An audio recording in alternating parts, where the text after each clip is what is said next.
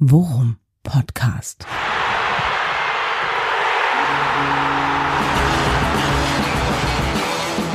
Alles rund um Werder.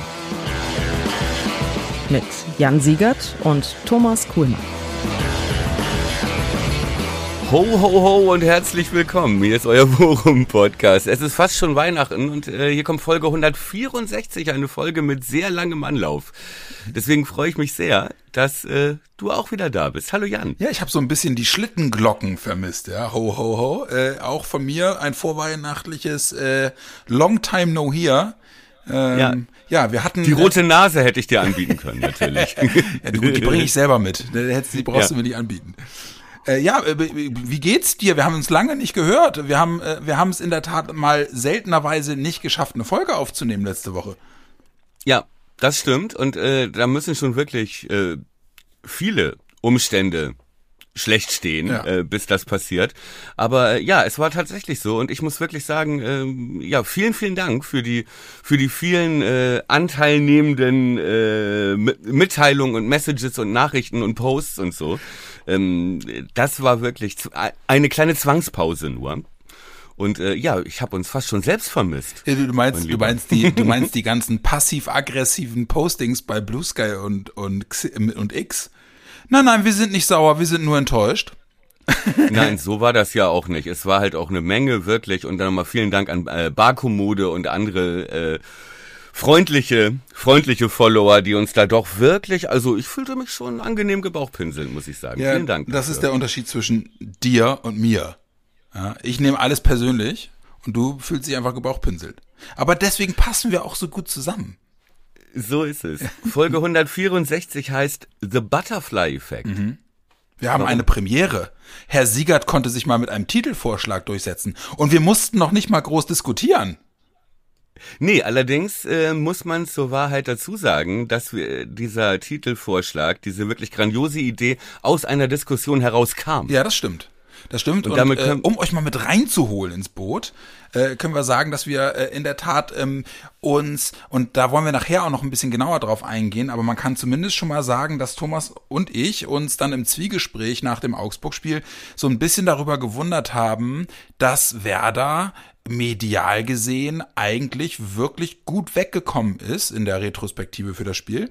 Ähm, mhm. Und wir beide eigentlich der Meinung waren, zumindest in der ersten Halbzeit gab es eine Passage, die tat weh vor Unsicherheit und vor vor äh, vor Rumgeschwimme schon fast kann man sagen und wir waren drauf gekommen, weil wir dann gesagt haben, ey und erinnerst du dich noch an diesen krassen Aussetzer von Zetterer, nämlich als er da das Luftloch tritt und sich den Ball selbst äh, wegspitzelt mit dem Standbein mm. ähm, und wir gesagt haben oder wir eigentlich beide der Meinung waren, wenn Tietz den Lupfer dann reinmacht, dann bricht Werder auseinander. Oder dann ist zumindest die Gefahr groß, dass er auseinanderbricht.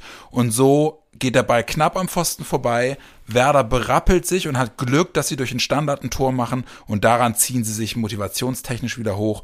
Und daran ist es einfach wirklich exemplarisch und super zu sehen, dass so eine kleine Nuance in einer bestimmten Situation äh, den kompletten Ausgang eines Spiels mutmaßlich total beeinflussen kann und äh, die Mannschaft dann aufgrund dieses Spielglücks in der Lage ist, sich äh, durch das Spielglück auf der anderen Seite, nämlich das Tor nach einem Standard, wirklich auch motivationstechnisch an den eigenen Haaren irgendwie aus dem Schlamm zu ziehen.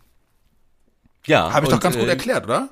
Absolut, und genau darüber sprachen wir und berauschten uns selber an unserer ähm, philosophischen Tiefe, die wir da gefunden hatten, ja. Und nämlich genau darüber sprachen wir, ne? Also der Schlag eines Schmetterlings, ja. und das ist, äh, gibt's in der Wissenschaft diese Theorie, daher der Titel, ne? The ja. Butterfly Effect. Genau. Ähm, äh, also der Schlag eines Schmetterlings kann in einem in so einem komplexen, ich habe das nachgeschlagen, ne? in einem komplexen dynamischen System kann die kleinste Veränderung, so der Schlag eines Schmetterlings, die Ausgangsbedingungen so verändern, dass die komplette Entwicklung in diesem System überhaupt nicht mehr vorherzusagen ist. Ja, das heißt, eine Nuance, ein Zufall, ja. eine 50-50-Entscheidung kann dieses ganze System zum Kippen bringen. Und so kamen wir dann da drauf. Und diese Szene mit Cetera, mhm. ja, also sozusagen ähm, äh, The Zetifly-Effekt, ja. ja.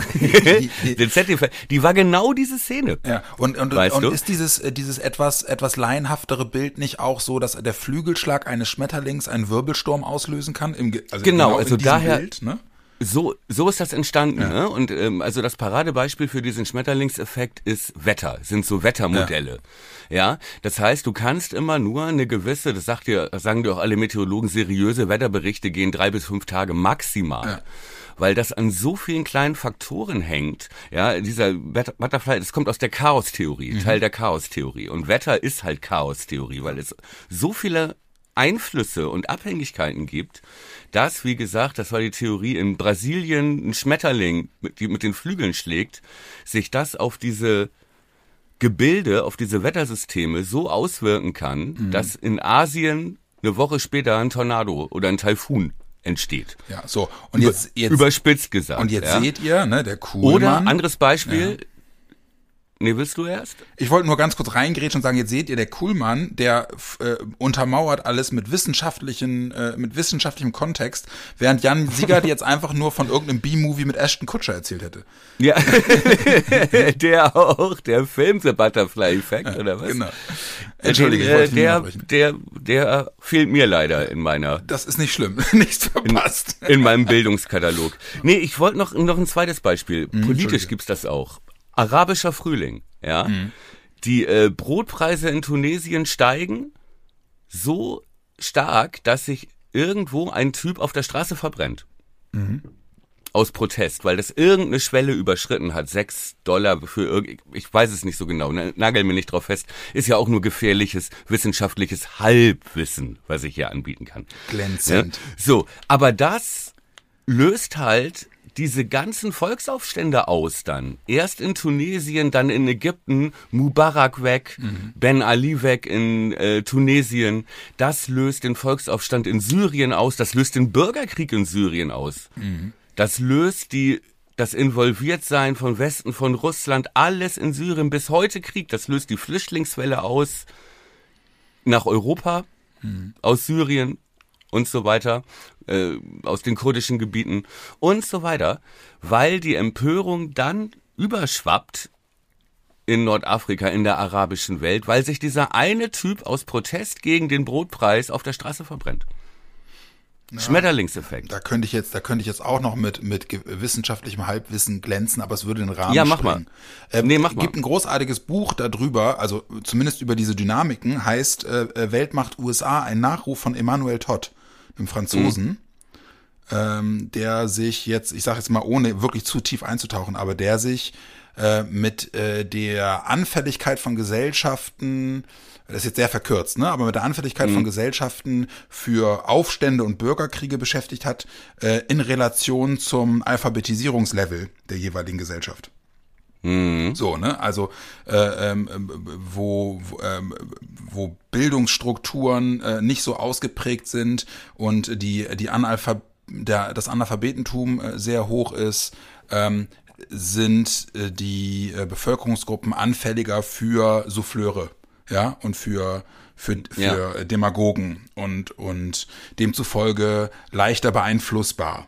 So aber ja. geht jetzt zu weit, aber passt so ungefähr in diese Theorie. Und dieser Emanuel Todd, der hat, glaube ich, lass mich lügen, der hat, glaube ich, auch mal, ähm, der hat, glaube ich, ein Buch geschrieben in den 70er oder 80er Jahren und hat dort äh, äh, zumindest äh, die Hypothese des Niedergangs ähm, ähm der Sowjetunion aufgestellt. Ja, ja, in den 70er oder 80er Jahren. Und es ist ähnlich gekommen, wie er es damals geschrieben hat.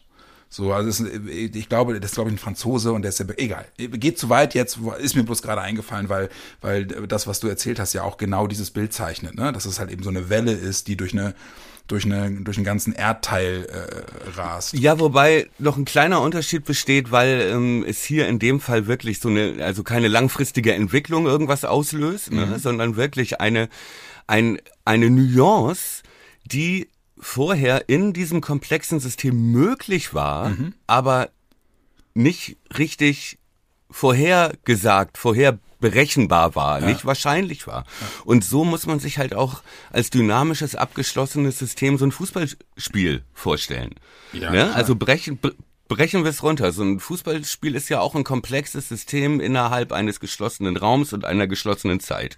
So. Und angenommen, ja, Zetifly-Effekt meinten wir eben, ne? Mhm. Wenn Tietz den reinschießt mhm. Oder wenn Sven Michel gespielt hätte, dann wäre es ein Tor gewesen. Ja, dann hätten wir, was hätte das ausgelöst? Wir hätten das Spiel verloren, vermutlich.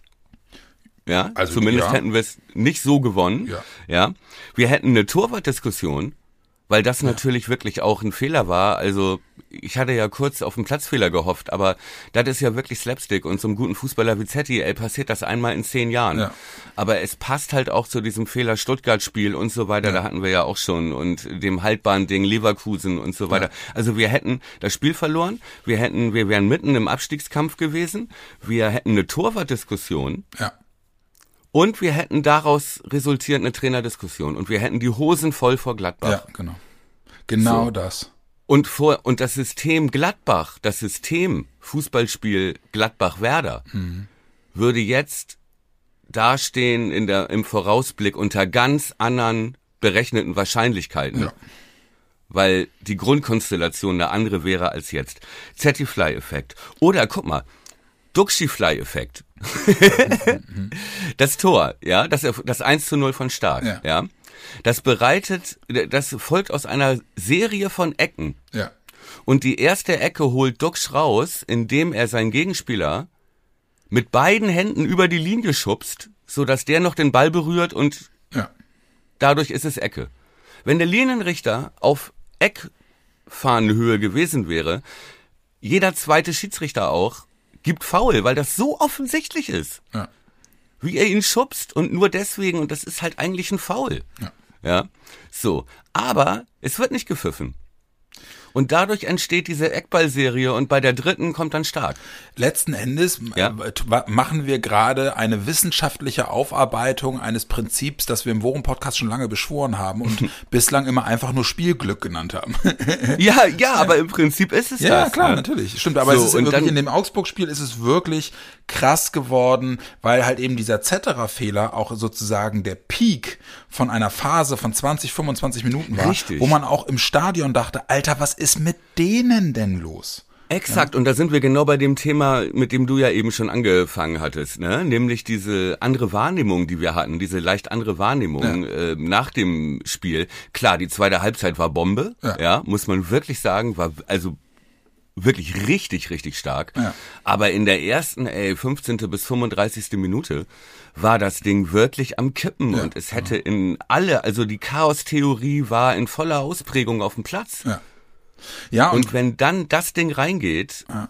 Ja, dann, dann, dann, dann, dann rutscht ihn irgendwie der Arsch richtig aufs, auf Grundeis. Ja, weil Augsburg hatte sich ja gerade, wir waren ja gut reingekommen ins Spiel, muss man ja sagen. Ja, ähm, so. Und dann aber so nach 10, 15 Minuten wurde Augsburg ja immer stärker und du wusstest, okay, ey, deswegen haben die seit sechs Spielen nicht verloren. Ja. Ein, ja, wenn man extrem bedenkt, aggressiv und früh gepresst. Ja. und haben halt richtig Augsburg-Fußball gespielt. Ja. Und wir haben das ja wirklich angenommen und Augsburg wurde stärker und es war halt wirklich in der Phase, wo dann auch dieser Fehler passierte. Ähm, ja, da das System, also das wäre in sich eine komplett andere Dynamik geworden. Ja. ja? Und wenn du das jetzt, und dann höre ich auch auf hier mit diesem wissenschaftlichen Ding, ähm, äh, mit dieser, äh, eigentlich ist es Spielglück oder Glücksspieltheorie, ja. aber ähm, das, wenn das du ist dann meine noch, Welt. Ja. Wenn du dann noch auf die Spitze treibst und sagst, das ist die ähm, äh, Drei-Wetterfly-Effekt, Theorie, ja, weil Niklas Stark sagte, ich hatte heute ein bisschen mehr Haarspray drin und deswegen konnte ich den Ball mit ein bisschen mehr Spin ja. ins Tor köpfen. So, selbst sowas, ne? Oder warum wurde früher bei Werder, also zumindest solange Ailton gespielt hat, wurde stundenlang der Rasen gesprengt vor jedem Heimspiel, weil du halt einen Faktor in diesem Chaos-System für dich beeinflusst, weil du weißt, wenn der Ball schnell wird, hilft das immer Ailton. Ja, genau. Hilf, helfe immer Ailton. Ja, ja, Hilfe immer Hilton. Aber ähm, einfach um jetzt auch nochmal, ich hab, musste da gerade dran denken, ne? Wir haben ja äh, leider nach dem Stuttgart-Spiel, was heißt leider, zum Glück wahrscheinlich, keine Folge aufgenommen. Ja. Aber ja. trotzdem gehört es ja auch äh, zur, zum, zum Vibe, den das Augsburg-Spiel hatte, dass du nach dem Stuttgart-Spiel schon wieder auch so eine, so eine vormediale Stimmung hattest, die einfach irgendwie wirkte, als sei alles bis zum Zerreißen gespannt. So dieses, ja. äh, auch, dass es äh, nicht nur von der Deichstube, sondern halt eben auch vom Kicker und so hochgejatzt wurde zu diesem absolut richtungsweisende Partie. Wenn Werder das verliert, dann, dann äh, wird es ein ganz dunkler und unangenehmer Winter. Und genau, mhm. was du gerade schon gesagt hast, ne? Dann wird wieder über den Trainer diskutiert und äh, dann äh, muss ja. man die, muss man die, die Charakterfrage an die Mannschaft stellen und ja. so. Dieser ganze Bullshit wäre dann wieder gekommen. Ja. So. Und ähm, das ist das halt. Und guck dir das Stuttgart-Spiel an, ja, wo wirklich danach die Kritiken absolut katastrophal waren. Und das war halt auch wirklich ein schlechtes Spiel von uns. Mhm. Aber drei Tage später Stuttgart gegen Dortmund gesehen. Die haben sind genauso ja. durch unser durch äh, das Dortmunder Zentrum marschiert und haben die genauso 2 zu 0 dominiert. Ne? So. Und auch da waren wir ja lange noch beim 0-1 und hatten ja sogar noch, ne, mit, mit Hilfe der Chaos-Theorie, ja. hätte ja durchaus noch was passieren können. Das heißt, dieses Spiel habe ich nicht ich persönlich nicht so katastrophal gesehen, wie es danach gemacht wurde. Ja. Und äh, genau wie jetzt hier, wie du jetzt richtig sagst, auch bei dem Augsburg-Spiel, da muss man dann halt genauso bedenken, dass da, dass es da viel an Kleinigkeiten hing, ne? Und äh, dass man deswegen auch vielleicht mal als auf die Gesamtheit betrachtet, äh, Hashtag Bock, Bock, Bock, Bock, Bock, ja, dass man das vielleicht immer im Hinterkopf behalten sollte und nicht jede Woche von Panik auf Euphorie und dann wieder in den Panikmodus schwenken sollte. Weil dafür ist alles und jedes Spiel für sich so labil und volatil in sich drin. Mhm ne, dass wir jetzt immer nach so Abschnitten, nach so Etappen, denke ich, gucken sollten. Ja. ja, so, wenn man jetzt Leverkusen, Stuttgart, Augsburg zum Maßstab nimmt, irgendwie da doch bitte irgendwie, wenn es geht, drei Punkte irgendwie und nirgendwo so richtig untergehen. Das haben wir jetzt gemacht, ja. weißt du? So. Ja, und wenn du dir mal Stuttgart-Leverkusen anguckst, ne, Stuttgart hat ja selbst Leverkusen in der ersten Halbzeit dominiert. Ja. ja. Ey, ist krass, wie die ihre Tore rausspielen. Ja. Das ist ja wirklich so beeindruckend. Ja. Naja, aber äh, also worauf ich eigentlich hinaus will und das, und das ähm, ich gebe dir mit allem recht, was du sagst, ne? Aber was man natürlich, was natürlich auch zur Wahrheit gehört, ist, dass Werder diese komischen, diese komischen ja, wie nennt man das, diese Dellen, diese Leistungsdellen immer drin hat und sich selbst ja quasi, also weil man muss ja auch sagen, also vor, vor Leverkusen waren wir ja zufrieden. Wir hatten uns rausgearbeitet aus so einem Tief, wir haben mit guten Leistungen irgendwie äh, unter anderem gegen Union gewonnen und so, ne? Also das, ja. klar, die Punkteausbeute war nicht optimal, aber wir hatten im Großen und Ganzen schon das Gefühl, dass es in den Spielen einfach leistungstechnisch passte. Ja, die Punkteausbeute war, war okay. Ja. Also wenn ich mich recht erinnere, waren das Frankfurt, Wolfsburg und Union fünf Punkte. Genau. Und das war die Phase, da gab es, äh, ne, also ich in Dortmund ja schon den Torwartwechsel und ja. Dortmund ja auch nur knapp verloren mit 0-1. Ja. Das war so das erste Spiel, wo dann danach äh, Spieler wie Weiser und Friedel auch sagten, wir haben unsere Identität gefunden. Mhm. Also ähm, ja, das ist vermutlich das, was wir immer als Ubuntu bezeichnen. Ja, ja? also wir haben unsere Struktur wir vertrauen einander, habe ich in einem Interview auf äh, werder.de gelesen mit, mit Schweizer. Das war ein sehr interessantes Interview, weil er auch zu seiner eigenen Rolle was gesagt hat. Und äh, der, der sagte das auch, ne? Wir haben unsere Idee, wir, wir vertrauen unseren Mitspielern, dass die genau da richtig aufgehoben sind, wo sie spielen und das Richtige tun und deswegen laufen wir halt auch für sie mit. Mhm, aber und, mal, ähm, ja, da, darauf wollte ich hinaus, genau ne? Ja. Darauf wollte ich hinaus mit dem Punkt, nämlich, nämlich, dass der Eindruck für Außenstehende entsteht oder diese, diese, man sich die Frage stellt, wo kommen diese Leistungsdellen her? Und wir uns ja auch schon äh, mehrfach in den Folgen gefragt haben, keine Ahnung, äh, das wirkt irgendwie so, als wenn die Chemie in der Mannschaft nicht richtig passt oder die Hierarchie in der Mannschaft nicht richtig passt und so. Ähm, und man ja jetzt auch mit Blick auf Leverkusen, Stuttgart auch wirklich irgendwie wieder das Gefühl hatte, hm, stimmt da, also gerade auch mit, also weil Stuttgart wirkte halt teilweise schon auch lethargisch, klar, unter dem Eindruck der anderen Spiele, die du gerade genannt hast, sieht es ein bisschen anders aus, ne?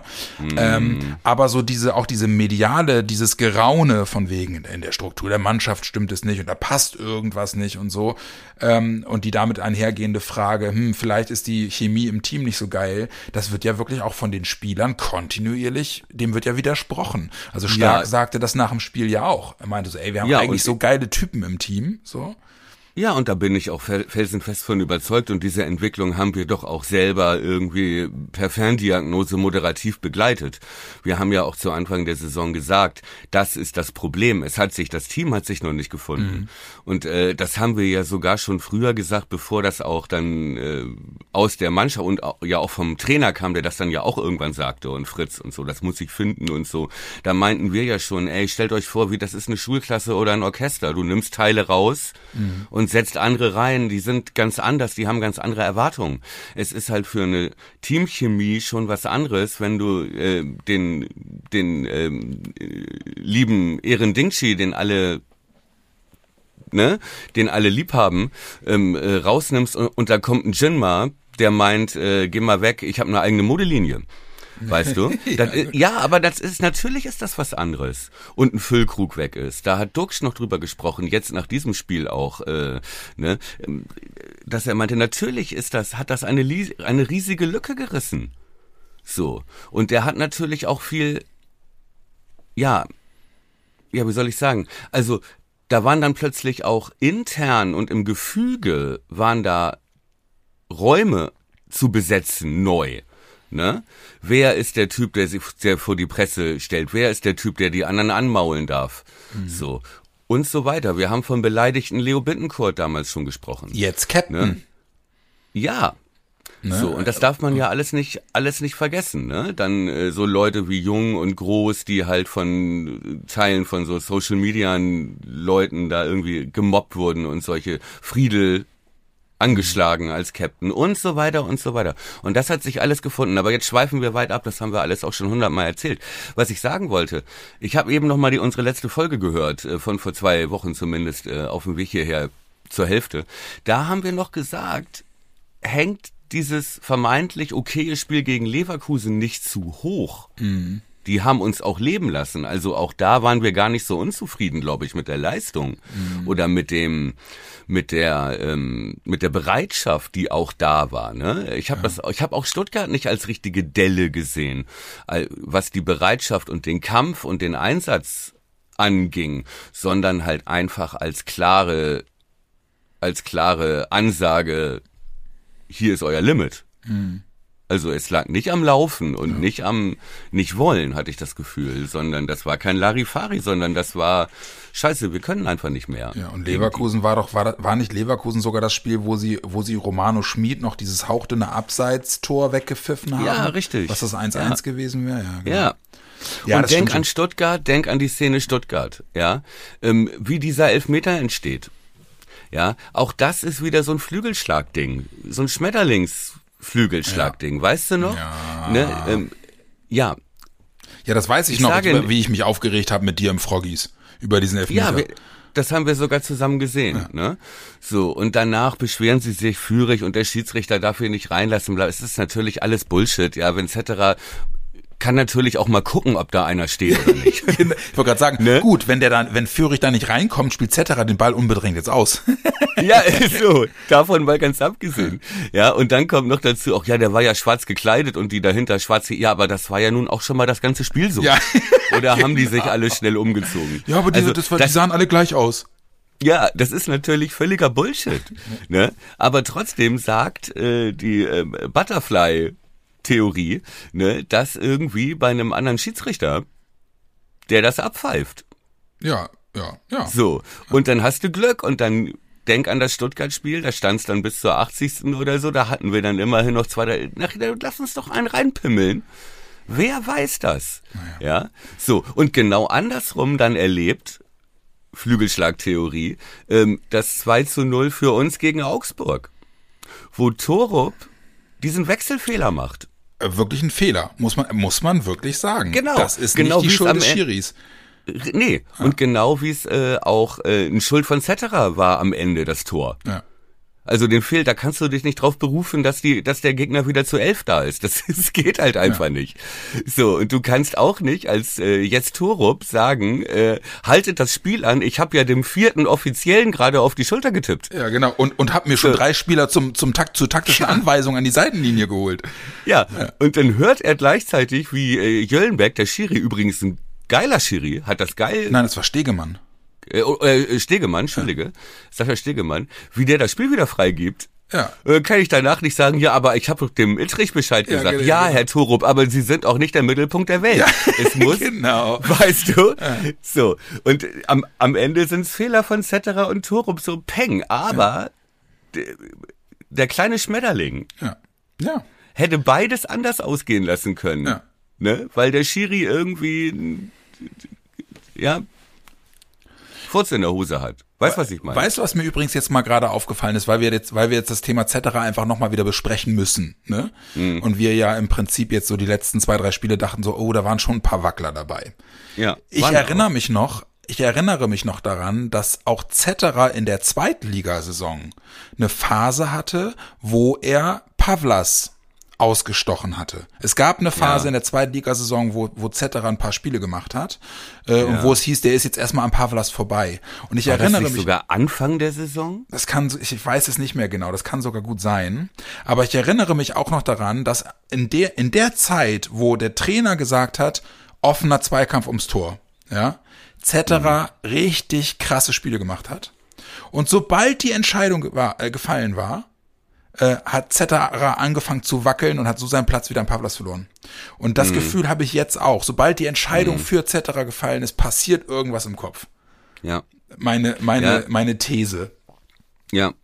Ja, denn wenn man mal ehrlich ist, war da jetzt in jedem Spiel, war also Minimum ein Fehler, ein Patzer oder ja.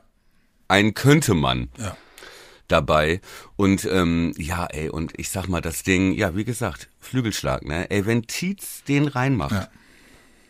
Digga, dann, also, und es war ja dann eh schon so, dass ähm, die dann zehn Minuten lang, obwohl der Ball nicht drin war, nicht mehr zurückgespielt haben. Ja. Ist dir das aufgefallen? Ja, ja, ne? halt eben. Die haben um ihn paar, geschützt. Sagen wir mal, genau, um ihn zu schützen, genau, wollte ich gerade sagen, ja. Genau, und ja. äh, er hat dann ja auch seine Sicherheit wieder gefunden. Ja. Ne? Und ähm, allerdings muss man, er hat dann auch nicht mehr viel aufs Tor gekriegt. Ja. Denn äh, das kann Den man ja jetzt auch mal. Noch. Ja, genau. Ja. Denn das muss man ja auch sagen, ähm, und äh, auch das dann durch viele Zufälle entstanden, aber endlich meine Traumdreierkette. Ja. Ja, und hab ich, hatte ich jetzt gesehen, stark und Duxi auch in der Kicker-Elf des Tages, ne? Ja. Also ja. so schlecht kann die Leistung nicht gewesen sein. Da muss ich vielleicht mir nochmal irgendwie die Augen mit Benzin auswaschen oder so. Wie hast du denn äh, diesen Wechsel, ja, Wechselfrust, Wechselskandal da von Dux, der dann ja nicht so zufrieden war? Das Ach so. so eine völlig überzogene Nullnummer. Ja. Aber gut, ich habe es im Stadion gesehen und und meinte auch zu Jens äh, meinte ich auch oh der der ist ein bisschen pisst. Aber man hat halt auch sofort gesehen weil Werner ihn anhielt ihn so in den Arm nahm und mit ihm redete ähm, äh, und ich dachte, ja gut, ich, ich kann das total gut verstehen. Ich habe es im Übrigen auch genau so vermutet, wie es Duck dann danach im Interview gesagt hat. Wie, wie hat er das denn gesagt? Er meinte halt, äh, äh, als Stürmer willst du beim Stand von 2 zu 0 mhm. nicht in der, in der, weiß ich nicht, 83. rausgenommen werden, weil du ganz genau weißt, Augsburg macht jetzt nochmal auf. Und ja, da kriegen Stürmer ja richtig Räume. So. Ja, aber es war, war es nicht schon 89. oder so, davon mal ganz abgesehen? Ja, oder weiß ich nicht, ne, aber auf jeden Fall kurz ja. vor Schluss. Aber das ist ja genau, das ist ja genau das, worauf Werner baut, wenn er einen Jinma bringt. Ja, und da sagt Duxch halt auch, äh, das sind die, das sind die Spielphasen, wo du so viele Male die Chance bekommst, irgendwie zu zweit oder zu dritt alleine aufs Tor zuzulaufen. Da will er als jemand, der, der ja immer torgeil ist, will er natürlich dann auch irgendwie noch mitspielen. Aber auch so, ne? Wobei, ja aber auch so Vorlage und Tor und Duxi meinte danach ja auch in den Interviews Honigkuchenpferd gestrahlt. Ja. Äh, ich glaube Tag. halt genau, ne, wie das spricht ja jetzt auch ein bisschen dafür. Ich glaube, der war die der war halt so in diesem Tunnel drin mhm. und das spricht ja auch für für diesen Spirit, der da jetzt in der Mannschaft ist, ne, dass die der wollte halt einfach weitermachen. Ja. Ne? Und ähm, ja, und ich hatte auch irgendwie das Gefühl, als er dann bei Ole Werner war, dass Ole ihm gesagt hat, Digga, ich wollte ja einfach den extra Applaus geben. Mhm. Es ist 88. Minute. Und ja. dann hatte ich auch irgendwie schon das Gefühl, dass dann auch schon wieder alles okay war. Ja, Wobei genau. ich muss äh, eine Sache korrigieren, ich äh, wollte Madekam für ihn. Ähm, es gab vorher schon den etwas überraschenden Wechsel Jinma für Schmid. Ja. Sodass wir glaube ich, die letzten 10, 15 Minuten, wenn ich, ich mich richtig erinnere, mit Bourré und Jinma und Dux auf der 10 gespielt haben. Mhm.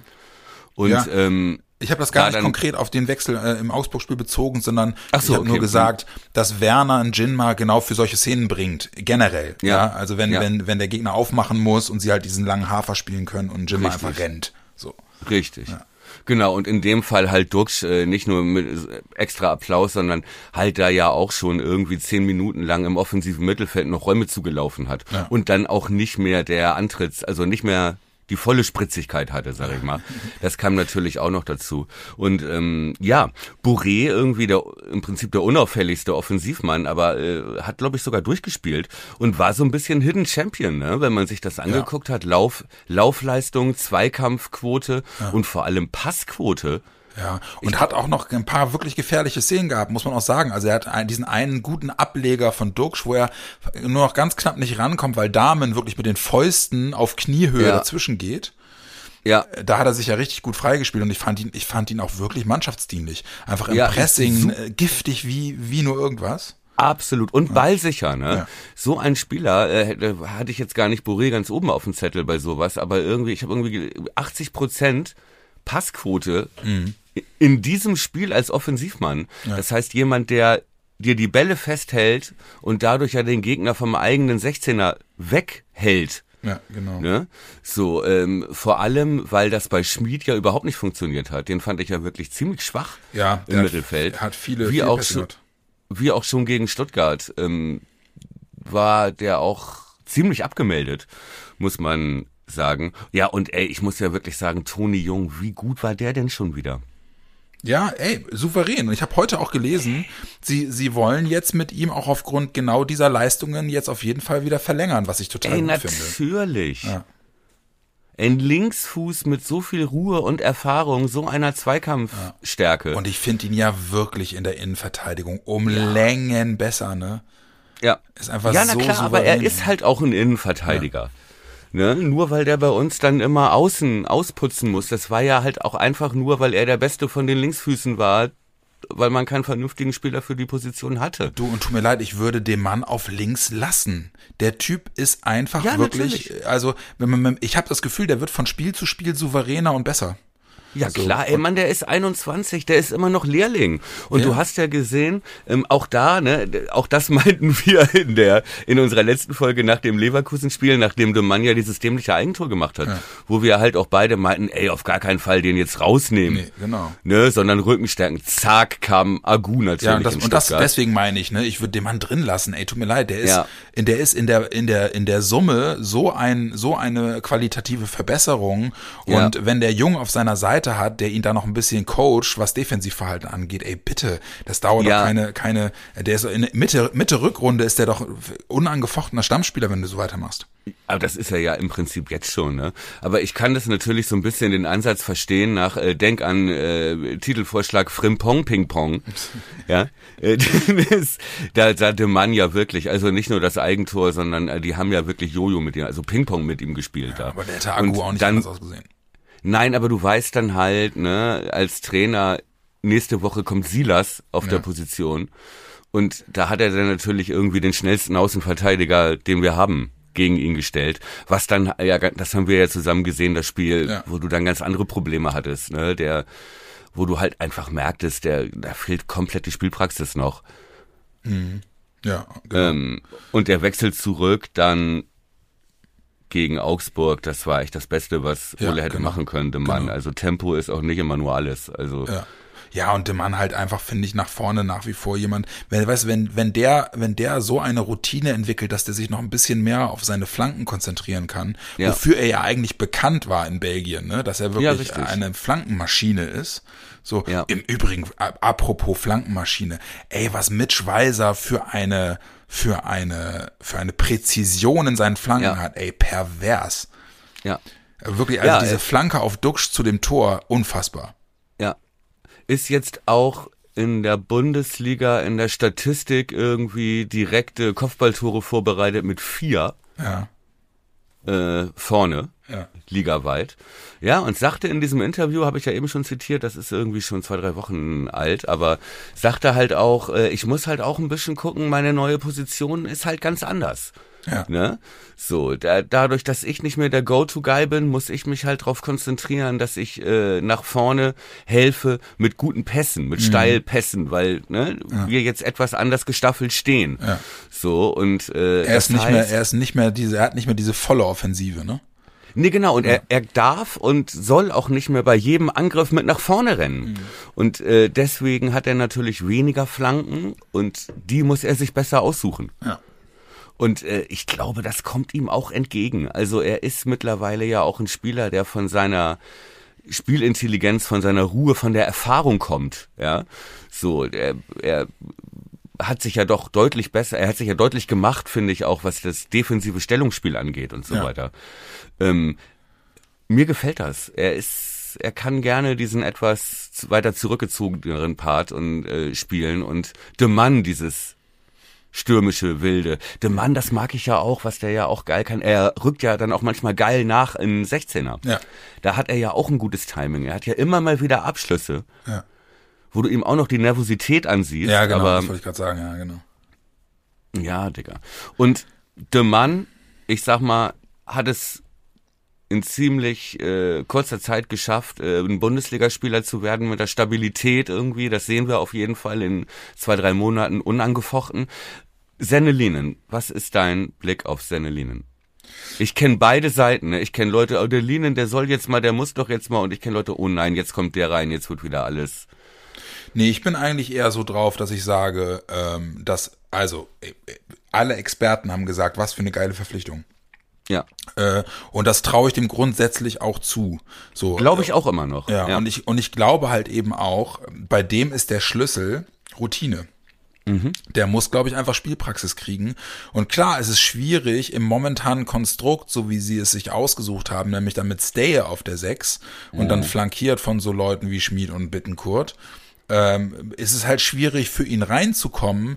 Ähm, aber ich finde, oder ich habe, ich mache mir noch keine Sorgen und ich habe überhaupt nicht das Gefühl, dass wenn der reinkommt, oh Gott, nein. Ja. Nee, habe ich auch nicht. Sondern ich bin dann eher, dass ich sage so, ja komm, ey, dann beiß dich jetzt mal rein. Wie, wie viele Minuten hat er jetzt gehabt gegen Augsburg? Weiß nicht, fünf, gefühlt 15 oder 10 oder ja, so. Ja, wenn nicht so, also er kam ja relativ früh, kam ja. er nicht wieder für Leo? Ja, ich, ich war, Leo war ja verletzt, ne? Der, der musste ja. dann verletzt. Weißt du übrigens, hast du, hast du gehört, äh, was, was mit ihm ist? Nee.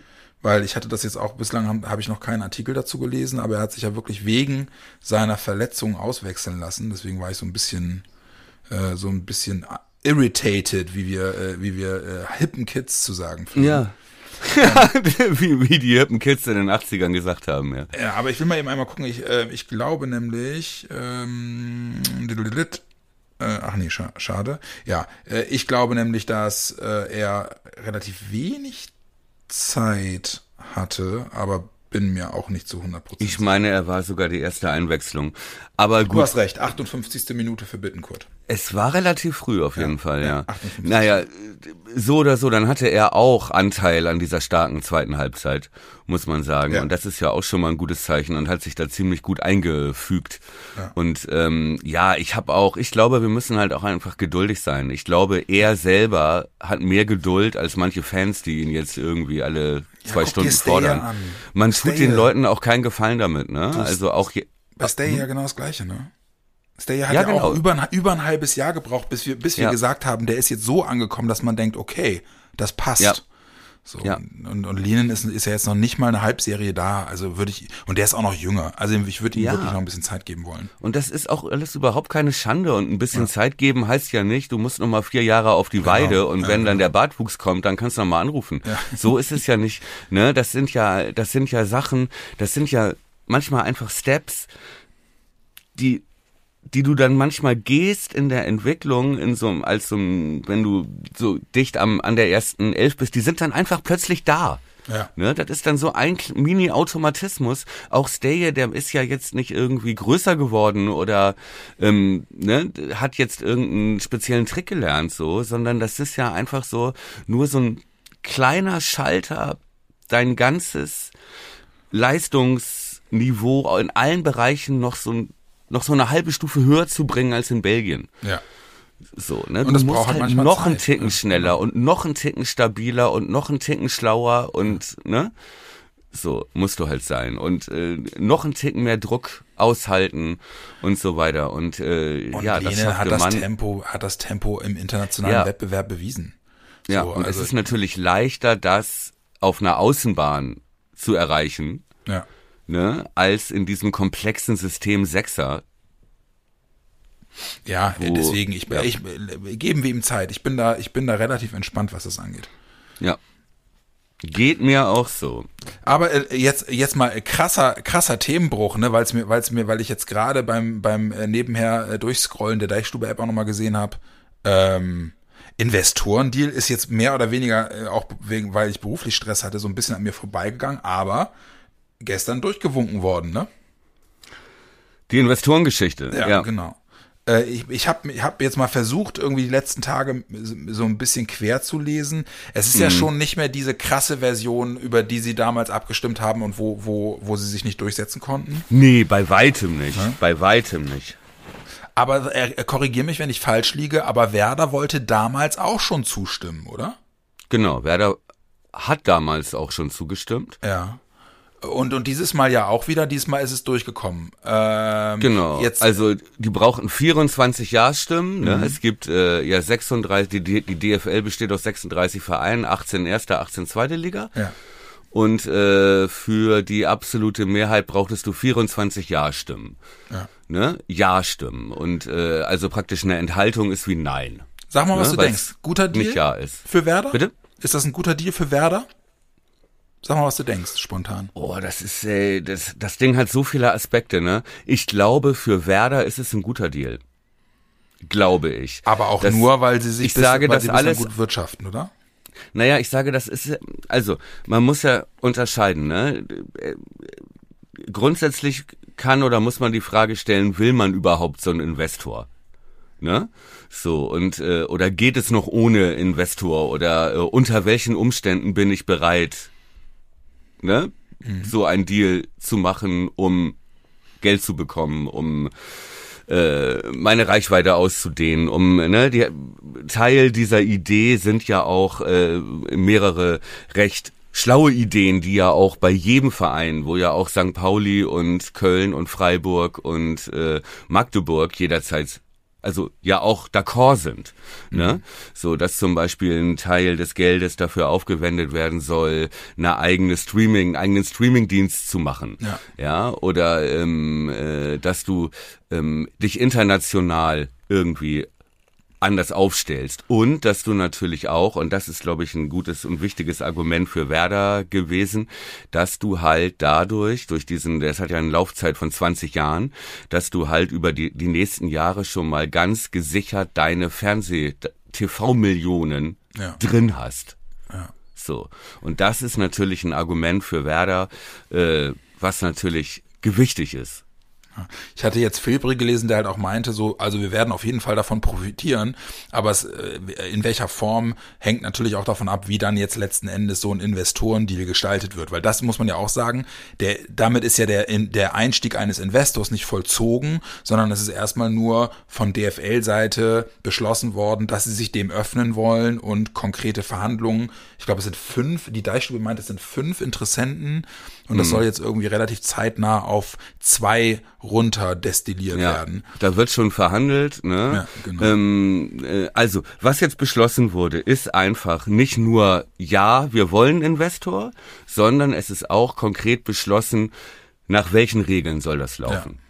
So. Und das ist natürlich wichtig und da gibt es gravierende Veränderungen im Vergleich zu dem ersten Vorschlag, der abgelehnt wurde. Wo Werder auch schon dafür war, aber der mehrheitlich abgelehnt wurde. So. Und äh, diese Vereinbarung, soll ich das ku- kurz erzählen? Also 20 Jahre, es geht um TV-Rechte und TV-Vermarktung, ja. 20 Jahre Deal, ja. Eine ich, platt gesagt, ja. Eine Milliarde von diesem Investor an die DFL. Dafür kriegt der Investor 20 Jahre lang 8% aller TV-Einnahmen. So. Das ist der Deal. Ja. Der Investor gambelt, ja.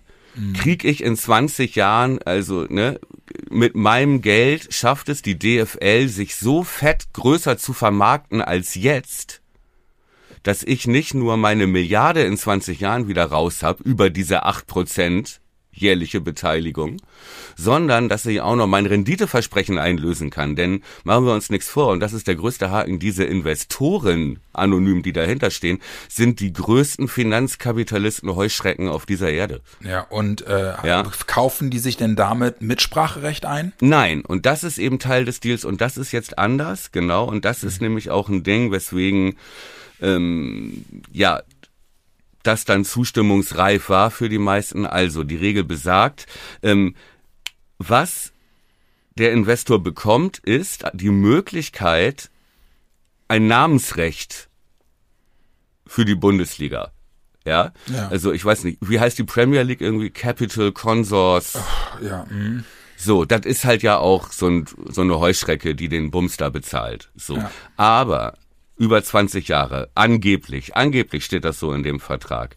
Kein Mitspracherecht bei Anstoßzeiten, kein Mitspracherecht bei ähm, beim Modus, also irgendwie wir machen jetzt mal Playoff oder ja, so, okay. oder wir schaffen die Relegation ab oder wir machen drei Relegationen, äh, äh, mhm. soll nicht dürfen. Keine Spiele ins Ausland soll garantiert ja. sein. Okay. So, also viele Sachen, wo man denkt als Fan, wo sofort die Alarmglocken schrillen, ja, bei jedem Fan, bei uns ja auch, ja. sind da schon angeblich ausgeschlossen. Die Frage ist halt, wie haltbar ist das und wie viel Druck hast du, wenn dieser, wenn diese Riesenheuschrecke, dem der ganze Bums dann im Prinzip ja gehört, von der, dem du abhäng, von der du abhängig bist, nach zehn Jahren sagt so, uns reicht die Rendite aber nicht. Ja. ja. Was ist dann? Ja. So.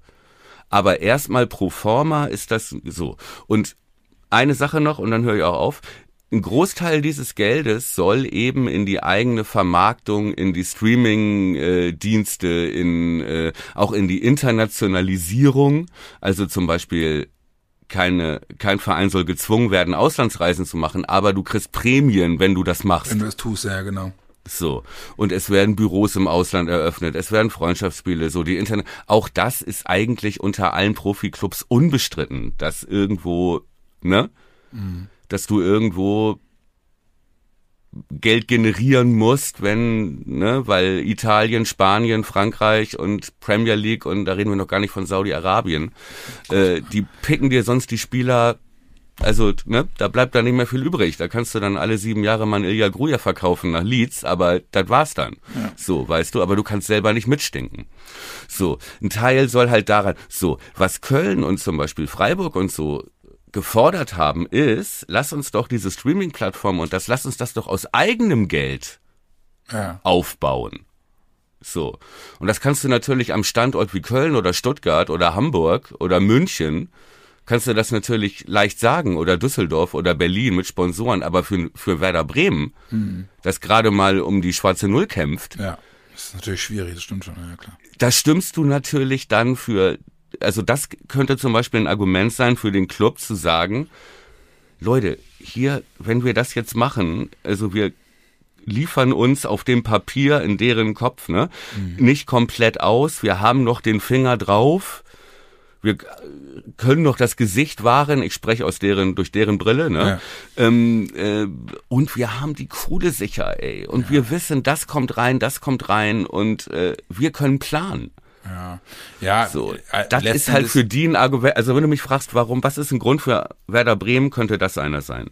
Ja, muss man dann halt eben auch sagen, ne, da, also, da steht, dem gegenüber stehen die Traditionalisten, Ne? Äh, die Ultras haben sich ja klar positioniert, beispielsweise von Werder. Ja. Man liest das in allen, in allen äh, Fanlagern äh, der Traditionsclubs ja. vor allem, äh, ist das ein absolutes No-Go. Und man muss ehrlicherweise auch sagen, die Liste der Clubs, die da zugestimmt haben, äh, mit denen Werder da in einer, in einer Reihe steht, das, das tut schon weh, sich die, ja. sich die durchzulesen. So, das sind halt ja. wirklich alle, alle üblichen Verdächtigen mit über Hoffenheim, Leipzig hin zu Leverkusen und Stuttgart, die all, halt mhm. auch alle die große große Geldgeber haben. Aber ich glaube, was du gerade ja so, so detailliert ausgeführt hast, ist halt ein Punkt, wo du einfach äh, vielleicht dann auch zähneknirschend, also so Vereine wie Bayern und Dortmund haben sich ja riesig aufgeregt darüber, wie die Abstimmung, die erste Abstimmung gelaufen ist, mhm. ja, und dass man ihnen die Möglichkeit zum Haifischkapitalismus verwehrt, ja. Ja, so ähm, Vereine ähm, wie Leverkusen und Wolfsburg und Leipzig, für die ist das natürlich ähm, äh,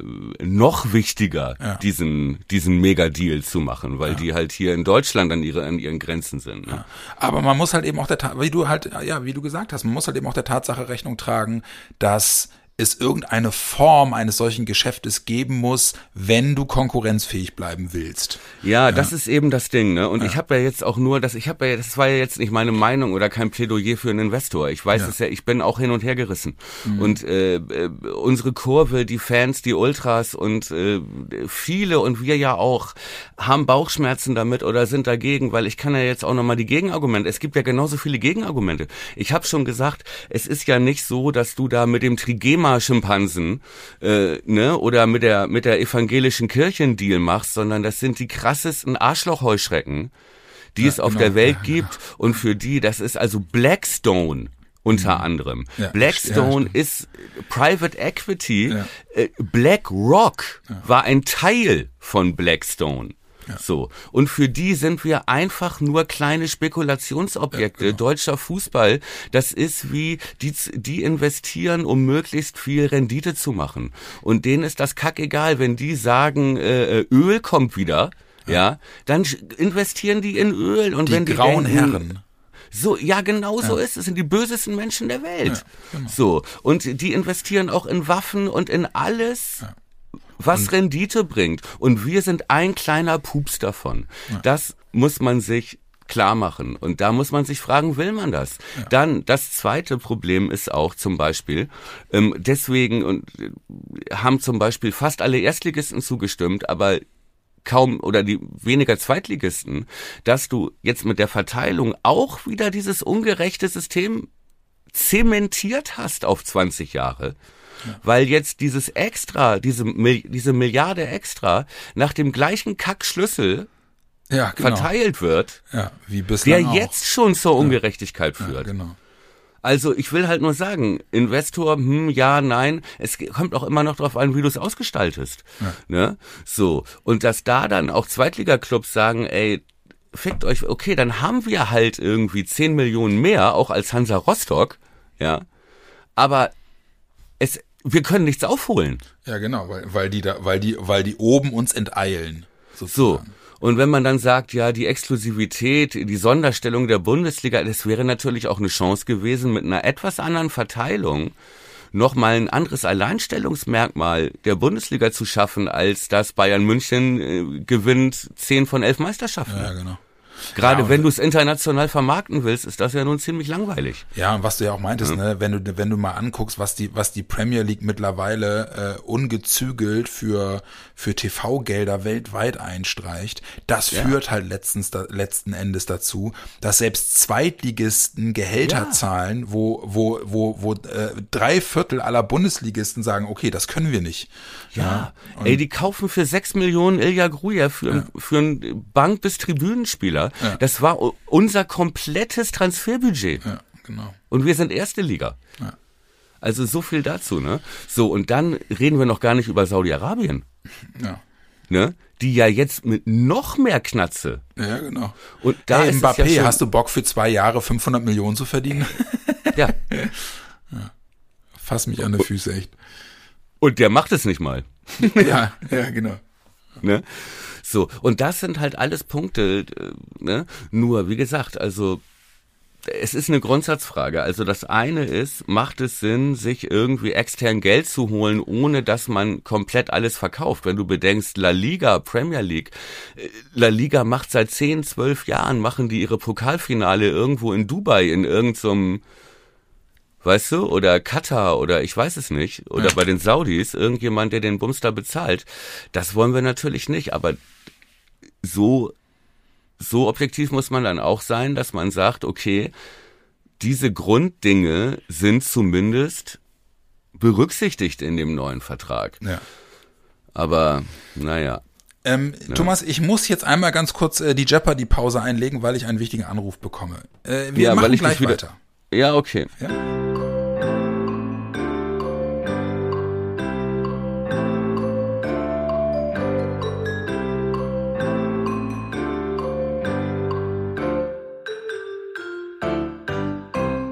So, um im Jeopardy-Modus zu bleiben, was ist das Ende des deutschen Fußballs? Der Investor. Mein Lieber, äh, was ist ein Investor? Ja, denn wir sprachen gerade über den Investor und möglicherweise ist er das ja auch. Wir, wir beide sind da auch noch ein bisschen unentschlossen. Ähm, ne, wir haben gerade noch mal festgestellt, dass es da ja zwei Ebenen gibt. Ja, also einmal die Frage, ähm, ist es für eine Liga an sich, für die deutsche Bundesliga mit dem Anspruch, den sie hat, überhaupt möglich, ohne zusätzliches Kapital, egal wie, international noch mitzustinken. Mhm. Ja. Wenn man jetzt schon sieht, wie sich die Premier League beschwert, nur Saudi-Arabien mit dem ganzen Geld. ja, so, wo du, ne, also ich habe ein paar afrikanische Freunde, sprich mal mit denen, die lachen sich kaputt. Ja. Die sagen, was wollt ihr denn? Ja. Ihr wart vorher Scheichs mit einer Queen, ja. ja?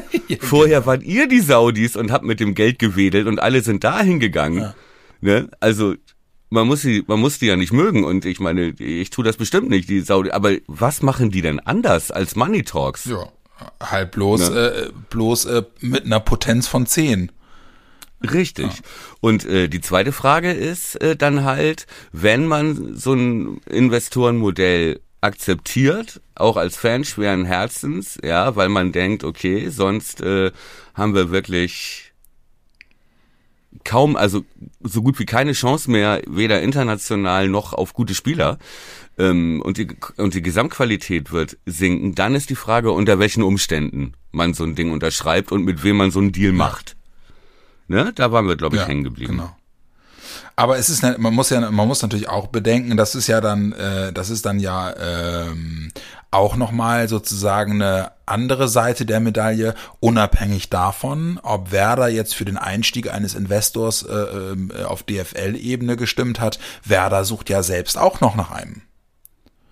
Ja, hm? genau. Das muss man, muss man ja auch noch bedenken, dass, das ist dann, dass da dann irgendwie dem ein oder anderen Fan, gerade auch den Leuten, die wirklich noch so an dem, an dem traditionellen Konstrukt Fußball und Verein und so festhalten, dass da, da dem ein oder anderen Fan der Hut hochgeht, kann ich schon auch nachvollziehen. Ich kann es hundertprozentig ja. nachvollziehen und ich bin jetzt auch, wie gesagt, ich bin äh, ähm, alles andere ja. als äh, dafür, das jetzt sofort zu machen ja. und so. Ich bin da auch selber nicht sicher, aber man muss halt auch Realitäten anerkennen, ne? Und man muss, also es ist ein bisschen leicht zu sagen, wenn Werder das mal, weil die Umstände sind halt, es könnte halt auch alles noch viel schlimmer kommen. Ja. Aber ne? welche Gefahren das, birgt das denn für Werder? Also konkret geht's doch wahrscheinlich darum, würde ich jetzt einfach mal mit meinem gefährlichen Halbwissen behaupten. Es geht darum, dass du sozusagen äh, äh, mutmaßlich auf einen Schlag Geld bekommst, was aber für die nächsten, weiß ich nicht, zehn Jahre ist oder für die nächsten fünf Jahre ist oder so. Genau, also du kriegst halt zusätzlich zu dem, was du selber an TV-Rechten versteigerst mhm. und damit Geld einnimmst, ja, was du jetzt, The Zone kauft das mhm. und Sky kauft das, kriegst du halt einen Investor, der sich dann praktisch, der dann beteiligt wird, mhm. ja, an diesen äh, ähm, TV-Rechten mhm. und der dir aber noch zusätzliches Geld obendrauf gibt, dafür, dass er dann an den Erlösen beteiligt wird. Mhm und der dir praktisch äh, nicht nur Geld, sondern halt auch Know-how und so weiter und so äh, Kontakte und mögliche Infrastruktur äh, dich dabei unterstützt, praktisch dein, deine eigene Medienplattform aufzubauen. Also so eine Art Streaming-Dienst, mhm. womit es dann möglich sein soll, dass du direkt bei der Liga ja. oder bei deinem Verein ein Abo machst. Ja ja, so wie die NBA das macht zum Beispiel. Es gibt den NBA League Pass, mhm. ja, also die NBA ist ja, die vermarktet sich komplett selber. Ja. Macht das aber auch mit Hilfe von, ich weiß gar nicht, ob da auch Investoren drin stecken oder viel Eigenkapital, aber auch das ging halt nur mit so einem finanziellen Riesenaufschlag. Mhm ne, weil du musst halt diese ganze, du musst dich erstmal unabhängig machen von äh, TV-Geldern, wenn du es selber machst. Du musst erstmal eine Phase haben, dass du genügend Abonnenten hast, du musst die Infrastruktur aufbauen, bla bla bla bla bla. Mhm. So, das will die Bundesliga auch machen, was ich prinzipiell gar nicht so verkehrt finde. Ja. Mhm. So, dass es dann vielleicht irgendwann möglich wäre, praktisch bei dem Streaming-Dienst der DFL ein Werder Bremen-Abo abzuschließen. Ja, damit kann ich auch was anfangen. Und nicht, so. nicht äh, 45 Euro im Monat für einen nicht zu nennenden Anbieter, der nur, weiß ich nicht, fünf Spiele meines Vereins im Jahr überträgt. Richtig, ja. das könnte dadurch entstehen. Ich weiß nicht, ob es dadurch entstehen muss. Ne? Das äh, weiß ich nicht, wie das im Kleingedruckten geht, aber da soll es irgendwann mal hingehen. Ne? Ja. Und das ist ja grundsätzlich keine schlechte Idee. So. Und da sind sich wohl auch, wenn man das liest, äh, gerade die Sportschau ähm, ist da sehr, sehr kompetent unterwegs. Äh, und wenn man dem glaubt, dann sind sich da auch alle einig, weil du brauchst mehr, du musst mehr Geld generieren.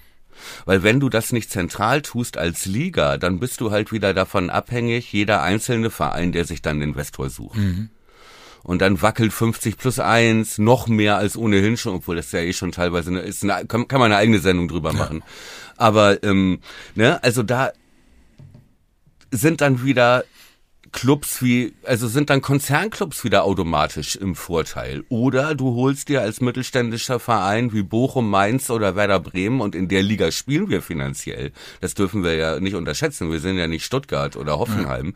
Wir sind Freiburg und Mainz und Bochum. Ne? So, und ähm, äh, da ist dann natürlich der Druck, der finanzielle Druck, dir dann selber ein Investor und da dann Kompromisse zu machen. Ich erinnere nur der HSV, der sich Scheich Kühne reinholt, aus reiner Verzweiflung. Ja, ja so. Die Geister, die ich ja, rief. Ja, aber von nichts kommt nichts. So. Und das sind alles Dinge, die musst du miteinander. Phrasenfeuerwerk. Ja. ja, aber die musst du halt miteinander abwägen. Ja, ja, klar. Aber ich erinnere mich noch, dass zum Beispiel auch immer so geraunt worden ist, als die Diskussion so laut war um den ersten Versuch, ja, einen Investor mhm. bei der DFL ins Boot zu holen, dass es halt eben vor allem hieß, ey, das ist unverantwortlich für einen äh, beispielsweise auf einen Schlag Geld auszuzahlen, was gedacht ist für äh, x Jahre im, in die Zukunft. Also sprich, ja. es war ursprünglich mal angedacht, den, den, äh, den Erlös für die äh, Fernsehrechte zu einem frühen Zeitpunkt auf zehn Jahre gleich auszuzahlen, damit die Vereine sofort ja. die Kohle in der Hand halten. Ein sogenanntes Lockvogelangebot. Ja. Aber das bedingt, aber das bedingt ja wirklich, dass du über, also dass du über Jahre hinweg in der Lage bist und die Garantie hast, dass dieser Verein auch verantwortlich wirtschaftet. Und wenn wir, in, ja, wenn wir in die Vergangenheit geguckt haben, dann wissen wir, dass Bundesliga-Vereine nicht immer wirklich gut darin sind, verantwortungsvoll zu wirtschaften. Nee. In, insofern ähm, muss, weißt du zufälligerweise, ob diese Gefahr jetzt so auch noch besteht oder ist? Nee, das weiß, weiß ich nicht. Also von, von dieser krass hohen Einmalzahlung steht jetzt in dem neuen nichts ja. drin. Da steht halt nur drin, dass äh, die Vereine damit planbar mit einem Millionenbetrag, okay. ich nagel mich nicht drauf ja, okay. ich habe so viele Zahlen gelesen, irgendwas zwischen vier, acht Millionen oder irgendwie ja, okay. so, ein überschaubarer Betrag pro Jahr oder ja, irgendwie und über vier Jahre wäre das dann safe. Mhm. Ja, ey, ein Wunder, dass der Vorschlag nicht angenommen wurde eigentlich. Ne? Also das ist ja nun wirklich ein Lockvogel-Investorenangebot zu sagen, wenn ihr das jetzt macht, ja. dann scheißt ihr euch mit Geld zu. Ich scheiß euch mit ja, einem Geld wie der, zu. Wie, dieser, wie diese der, Figur in der Sesamstraße, die mal Buchstaben verkauft aus der Jacke. Ja, hey, ja willst du einen einfach wie äh, Mario Adolf in Kier Royal. Ja. du, du alter Boomer und dann scheiß ich dich zu mit meinem Geld. Ja. und irgendwann, ja, und dann bringe ich dir noch mehr Geld und dann kannst du noch mal Nein sagen. Und dann bringe ich dir noch mehr Geld und irgendwann, mein Freund, irgendwann kippst du um und dann gehörst du mir. Ich, will, ich, will, ich freue mich, ich freue mich schon auf die erste Saison, in der Werder in der Fressnapf Bundesliga spielt. Ja, ja, so.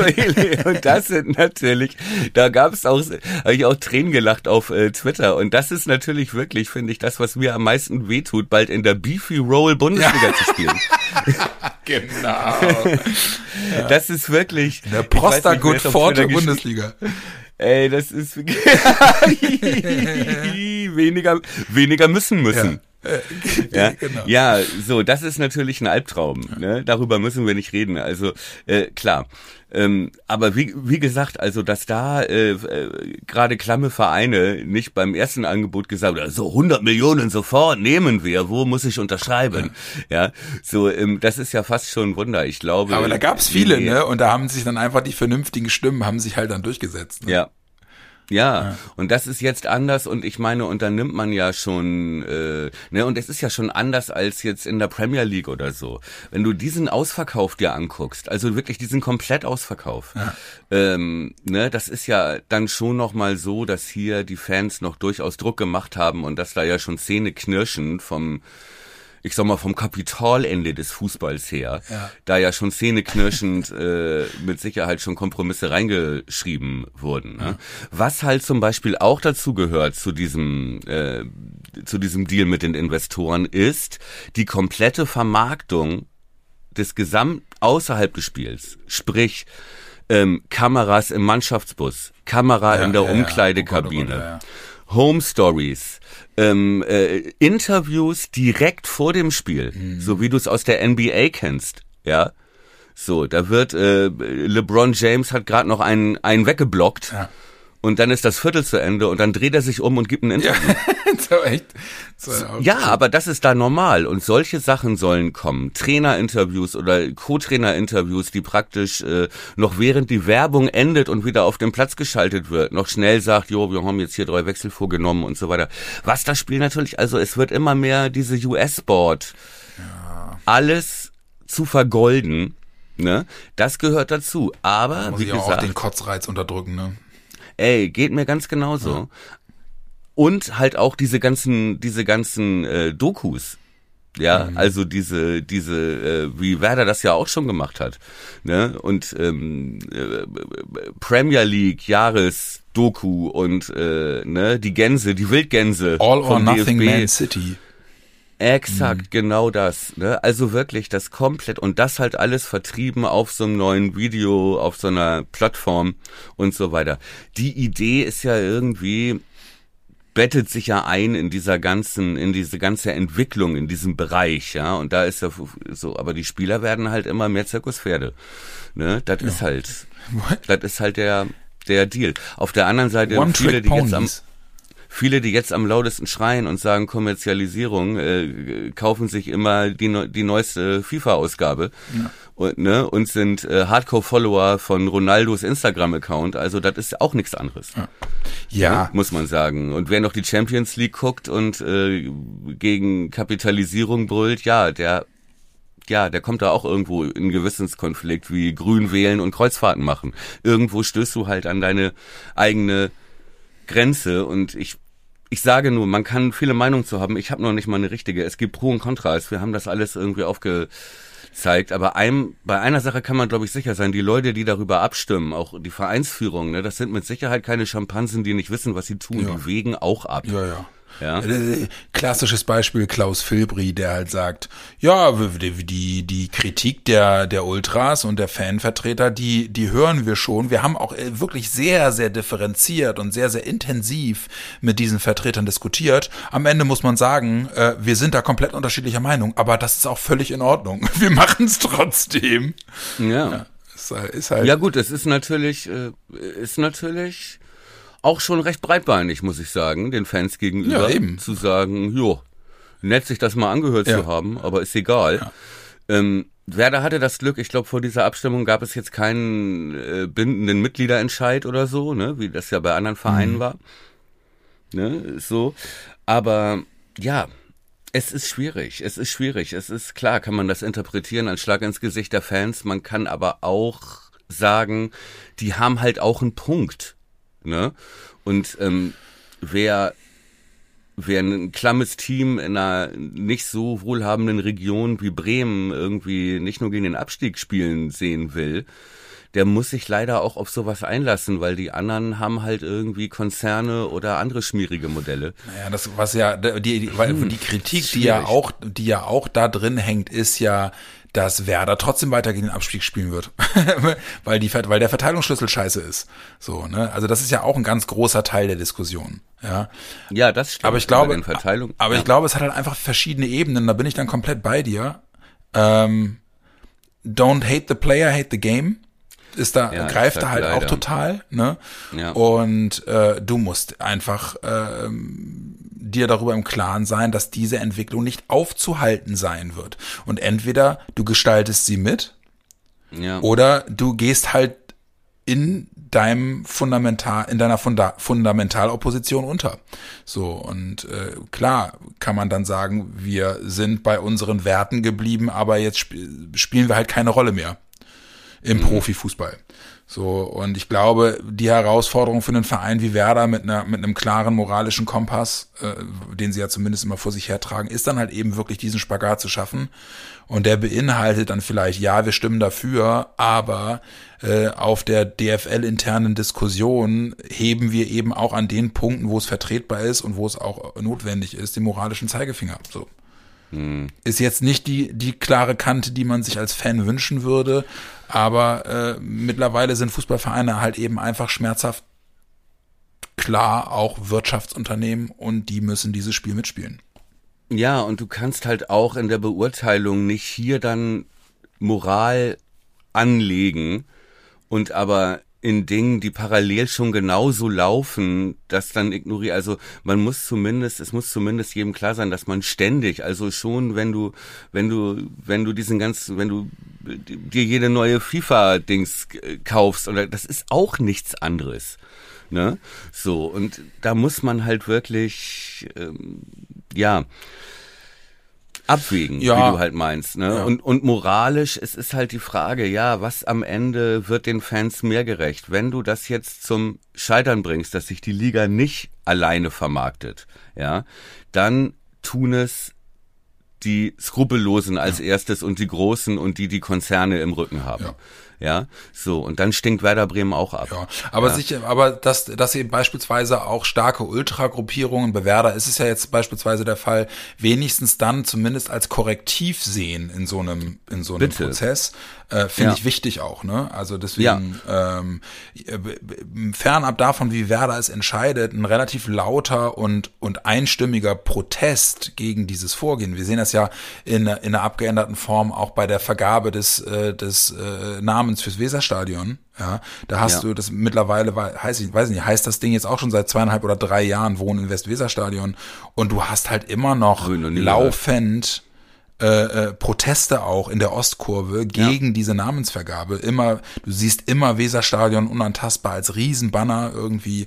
Ähm, ja. Und das finde ich dann wenigstens als äh, als Dorn äh, im, im Fleisch äh, ja. finde ich es dann schon gut, wichtig und richtig, da halt eben auch äh, mit geradem Rücken irgendwie dem Verein deutlich zu machen, dass Ey. das nicht unkritisch einfach hingenommen wird.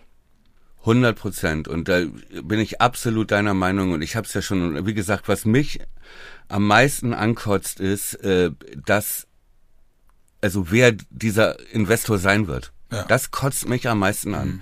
ne? Dass das halt irgendwie so diese diese bösen grauen Männer mit den Zigarren, ja, ja die die Welt beherrschen mit ihren Private Equity Anlagen, mhm. ne? Dass wir da jetzt irgendwie Nummer 6492 als Liga in so einem Portfolio sind. Mhm dass sie dann irgendwelchen Arabern als Pri als Anlage, irgendwelchen Steuerflüchtlingen in der als Equity-Anlage, weißt du? Hm, so, ja, das ist kotzt mich am meisten an und dass man jetzt schon weiß, so die Bundesliga, ja, hm, hm, aber nichts ist größer, nicht mal Staaten sind größer als die. Ja. ja, und man ist dann trotzdem, man kann sich tausend Sachen in diesen Vertrag reinschreiben. Die roten Linien, wie es dann ja immer hieß von den Clubs, die es vorangetrieben haben. Wir haben die roten Linien, die roten, das stimmt, da ist man den Fans entgegengekommen. Auch das haben wir skizziert. Mhm. Ne? Die können nicht einfach unseren Spielplan ändern und so weiter. Ja. Wichtige Sachen. Ne? Aber das, du bist halt trotzdem ausgeliefert und dieses Gefühl bleibt, was ist, wenn die Rendite nicht stimmt ah, ja. von denen? Ähm, wie angreifbar sind wir dann? Ja. Ne? Nur wie gesagt, also ähm, es ist den Fußball kann man auf tausende Arten ausverkaufen und äh, dieser Ausverkauf ist schon so im vollen Gange und im Moment gucken wir noch zu. Jetzt ist die Frage, wollen wir auch irgendwie mit überleben und schaffen wir es nach unseren Regeln, wie du eben so richtig meintest. Ja. Jetzt haben wir, ja. jetzt haben wir schwer, äh, äh, überraschend lange und eigentlich auch schmerzhaft lange über äh, das ganz große Rad gedreht äh, im mhm. Fußballgeschäft. Ähm, auch mit Blick auf die Uhr äh, würde ich vorschlagen, lass uns doch jetzt final nochmal auch auf, auf Freitag gucken, denn Gladbach-Spiel ist schon Freitagabend. Ja. Ähm, ja, Gladbach. Was, was, ist der erste, was ist der erste Begriff, der, der dir einfällt, wenn du an Gladbach denkst? Launische Diva. Ja, bei mir wäre es Wundertüte gewesen. Ja, okay. ne? Aber äh, das trifft es sogar noch besser, weil eine Diva äh, äh, hat ja, also eine Diva hat ja im Prinzip mehr oder weniger so ein bisschen Kontrolle über die Situation und es ist eher eine Lustlosigkeit. Ähm, Wundertüte passt viel besser. Ja, weil zumal sie ja wirklich, sie hatten ja jetzt im Prinzip mehr oder weniger parallel mit Werder auch eine Phase, wo man das Gefühl hatte, äh, endlich, endlich greift der Seoane-Stil, ja Richtig. Und jetzt haben sie gerade wirklich relativ deutlich und eigentlich auch irgendwie chancenlos bei Union Berlin verloren, richtig? Ja, ja. Was aber, finde ich, jetzt keine Überraschung ist, ne, weil Union, das war ja nun äh, Trainerwechsel und alles neu und ähm, die haben ja. Du, äh, ich, ganz kurz mal eben, ich höre, ich verstehe dich hm. ganz schlecht, du, du reibst ganz doll über dein Mikrofon. Also über dein, über dein Telefonmikrofon. Ja, da habe ich drauf gesessen. Ah, eben. sehr schön. Jetzt höre ich dich wieder. So. Hast du nicht verstanden? Ja, die, die Leute draußen werden es verstanden haben, weil du wahrscheinlich in dein Mikrofon richtig gut reingesprochen hast. Ich habe dich nicht hören können, leider. okay. Wir, wo, wo waren wir, bei, wir waren bei Gladbach stehen geblieben. Äh, du meintest, die hätten gar nicht so unverdient verloren, wenn ich das richtig so, noch äh, genuschelt gehört habe. Nee, äh, bei Union Berlin war irgendwie, hatte ich schon fest damit gerechnet, dass die explodieren, ja. weißt du? Also, ja. oder beziehungsweise, was heißt explodieren, aber ähm, sich stabilisieren und dann reicht das auch schon ja. von der Qualität her gegen Gladbach. Ja, Gladbach, glaube ich, die meisten Gegentore in der Liga. Und die Spiele mit Gladbacher Beteiligung sind die mit den meisten Toren. Also das kommt uns schon mal entgegen. Ne? Und ähm, das ist, glaube ich, ein Team, also das könnte echt ein wildes Spiel werden. Wissen wir was, hast du, hast du irgendwas gelesen über, über deren Heimbilanz? Weil das würde mich mal interessieren. Ähm, es erinnere ich nämlich auch, dass bei denen immer irre viele, äh, irre viele Tore fallen. Ähm, und ich aber überlegt habe, fall, fällt mir eigentlich ein, wie die, wie die generell, also die stehen auf jeden Fall zwei Plätze vor uns, ne? Ja. So, und deswegen wäre es ja jetzt wirklich interessant mal zu sehen, ähm, wie die bislang, ich kann das mal eben nachgucken, wie die diese Saison gespielt haben. Die haben eigentlich alle ihre oder fast alle ihre Punkte zu Hause geholt. Sehe ich gerade. Und die haben zu Hause zu Hause, zu Hause haben die kein Spiel, doch, ein Spiel verloren ja. gegen Leipzig. Die haben recht stabil zu Hause gespielt. Die haben Wolfsburg zweimal zu Hause geschlagen, einmal Pokal 4-0 und einmal 1-0. Ja. Die haben Hoffenheim zu Hause 2-1 geschlagen. Ja, die haben. Die haben Heidenheim zu Hause geschlagen. Haben unentschieden gegen Mainz gespielt. Ja. Ja, Wolfsburg klar besiegt, Hoffenheim besiegt, Wolfsburg, ja. Also äh, Ja, und die äh, sind auch, äh, die hatten jetzt auch sozusagen ihre beste Phase bis Union, ja, ne, genau. kann man sagen. Ja, genau. Ja, ich finde, das ist ein komplett offenes Spiel. Ja. Kann man, kann man so sagen. Und wir würden sie, sollten wir dort äh, gewinnen können, würden wir sie auch überholen. Ja, und das halte ich nicht für unmöglich. Nee, unmöglich nicht, aber, aber also schon ein dickes Brett, muss man dann auch sagen. Ne? Also ich habe Schiss. Ich hab, äh, vor Gladbach habe ich komischerweise irgendwie eh immer Schiss. Aber ja, wenn die ja. wenn die ins Rollen kommen, ne, dann ja, wird's genau. immer und zu Hause Flutlichtspiel und düpp düpp düpp. Ugh.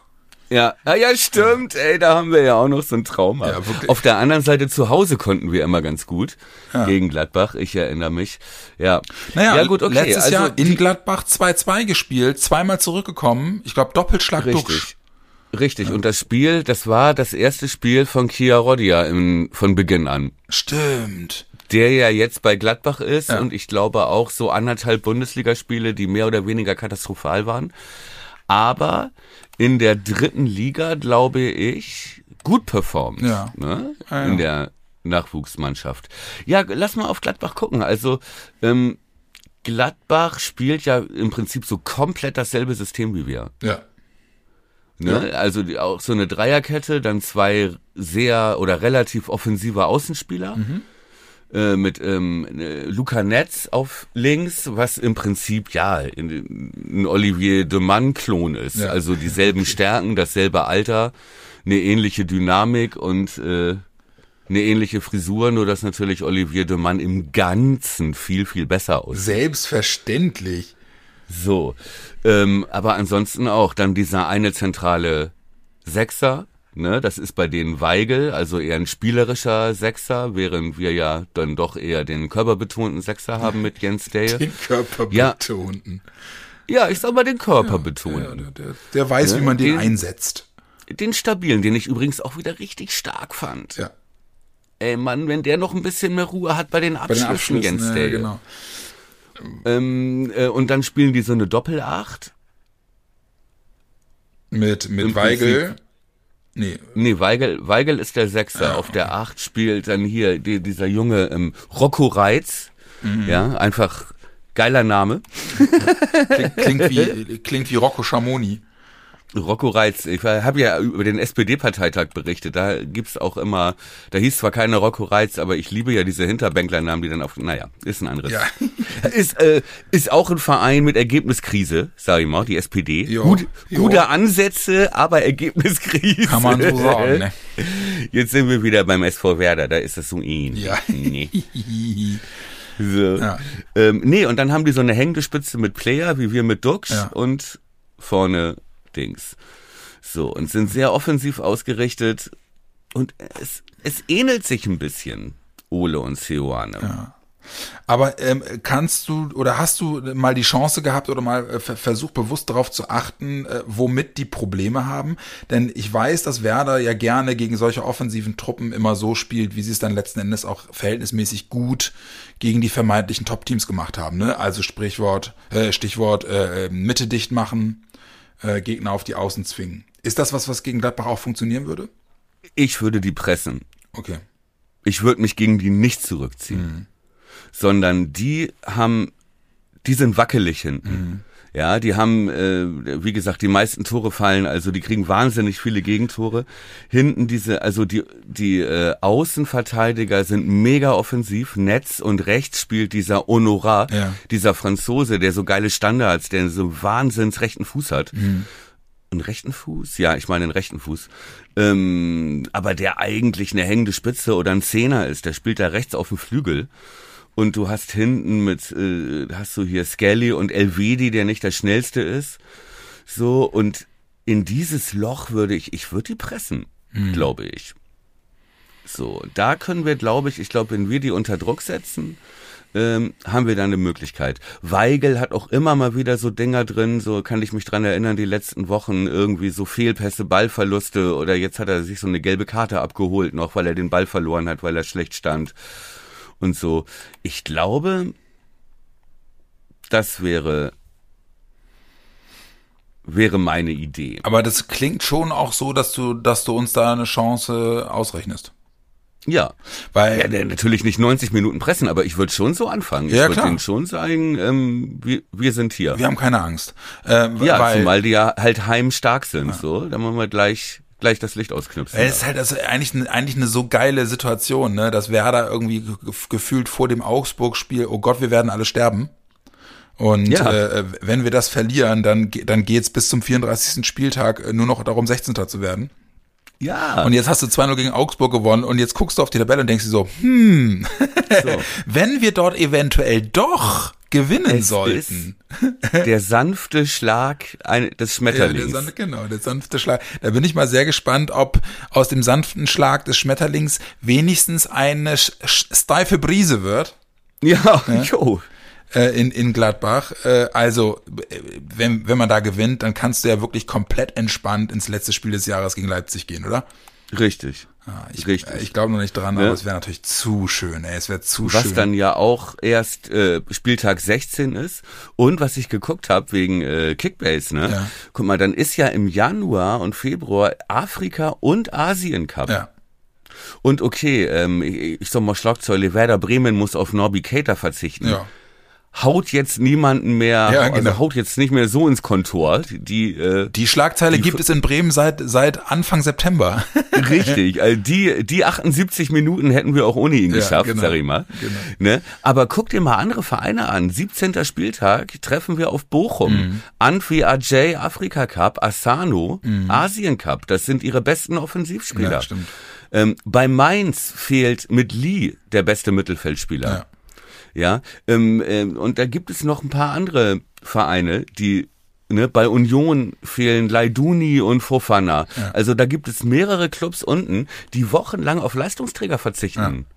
Müssen. Übrigens oben auch. Stuttgart, fünf Spieler, ja. die wichtig sind, fehlen denen. Leverkusen, Mhm. Fehlen fünf Spieler. Das müssen wir erstmal gucken, ob die weiter so stabil bleiben. Also du, das könnte echt nochmal ein Gamechanger sein. Also du sagst Februar, März, Werder, Champions League Kurs. Werder, also dann wird aus der, ne, dann ist aus dem Schlag des Schmetterlingsflügels, ja, des Teufel Brisen, Tornado, ja, ein, ein, ein, ein Taifun. Geworden. Ja, ein Taifun, so. großartig. Ja, aber komm, der, der, klingt doch, klingt doch so, als kannst du es kaum erwarten, als kannst du es kaum erwarten, äh, die Aufstellung mal zu raten. Hashtag Chaos-Theorie. Müssen wir nochmal über Zetti? Müssen wir nicht. Nein. Also, Nein. das hat Werner jetzt dann wirklich auch mehr als deutlich gemacht. Zetti spielt erstmal. Ja, so, Wahrscheinlich trollt er, er uns jetzt, jetzt, und lässt Pavlas wieder spielen. Nein, der kleine Schmetterling war auch sein bester Freund. Der Zeddy-Fly-Effekt hat, ihn, hat ihm in dem Fall geholfen. Äh, Zeddy im Tor. Und ich möchte so oder so, ich möchte diese Dreierkette wieder. Ja, ich auch. Bitte. Ich habe sie schon vor Wochen gefordert, du erinnerst dich? Ja. Ne, da ging das immer nicht und so, wegen Frieden, stark verletzt und so, so, jetzt ist es aber soweit. Und an sich, ich möchte eigentlich auch nach diesem starken Auftritt, es gibt keinen Grund, was zu ändern. Ja, sehe ich ähnlich. Sehe ich ähnlich. Ähm, Frage wäre in der Tat, äh, weil muss man dann ja, die Frage muss erlaubt sein, äh, weil wir ihn mhm. gerade nochmal erwähnt hatten. Nabi Keita ist jetzt mittlerweile schon wieder seit zwei Wochen im Mannschaftstraining, hat ja. jetzt aus Sicherheitsgründen gegen Augsburg, war auch nicht notwendig, aber auch keine Spielzeit bekommen. Ähm, was glaubst du, wie denkt Nabi Keita drüber? Weil, Stichwort Afrika Cup steht jetzt an, der will doch vorher auch kein Risiko mehr gehen, oder? Ja, wobei, also mal ganz grundsätzlich, wenn du natürlich einen, einen angeschlagenen, ja, einen verletzten, einen verwundeten Nabi Keita da in die Steppe schickst, das ist ja so, wie willst du die schöne Antilope, so, so eine Herde von Hyänen der Augsburg-Spieler. ja, genau. Ja. Die beißen den doch kaputt, das geht ja nicht. Ja. Nee, ey, nein, ich würde, ich würde erstmal nichts ändern. Ey, du hast 2-0 gewonnen und ich würde immer mit Nabi, ich, ich habe ihn mir auch schon gewünscht, dass er kommt, gerade in der zweiten Halbzeit, als es darum ging, Augsburg ein bisschen Ruhe reinzubringen ja. und vorne die Dinger vernünftig auszuspielen. Ähm, Gerade weil Romano Schmid auch einen schlechten Tag hatte. Aber ähm, das Risiko wollen sie nicht gehen, ne? Die haben wirklich, also die, die haben, glaube ich, echt eine richtige, mittlerweile eine Nein, und du veränderst, du veränderst halt auch wieder dieses System, ja. ne? Du veränderst wieder die ganze Statik und ja. so funktioniert es jetzt und wir haben jetzt auch wirklich, und auch das war ja wieder so eine kleine Reifeprüfung, diese 20 Minuten in der ersten Halbzeit, als das Spiel so auf der Kippe stand. Ja da die Nerven zu behalten. Ja. ja.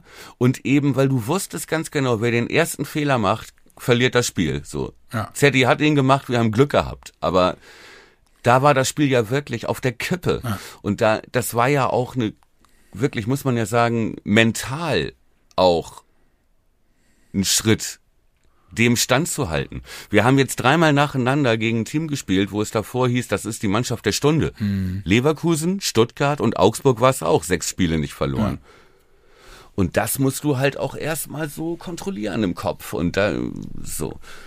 Und ich würde das jetzt so lassen. Ich würde es jetzt so lassen mit derselben Elf. Und ich sage noch ein Call. Bourré hat sich jetzt, hast gesagt, sehr mannschaftsdienlich, tolle Werte und so haben wir gesagt, aber ich fand ihn teilweise dann auch ein bisschen unglücklich und ein bisschen, ja, vielleicht fehlten dann die letzten Prozent vom vielen Mannschaftsdienlichen hinterherlaufen äh, in der Konsequenz vom Tor der wird, der wird sich belohnen in Gladbach. Der, der trifft. Mm, das kann ich mir auch gut vorstellen. Also, aber du, dann, dann bleibst du, bleibst du bei der Aufstellung, die wir gegen Augsburg gesehen haben.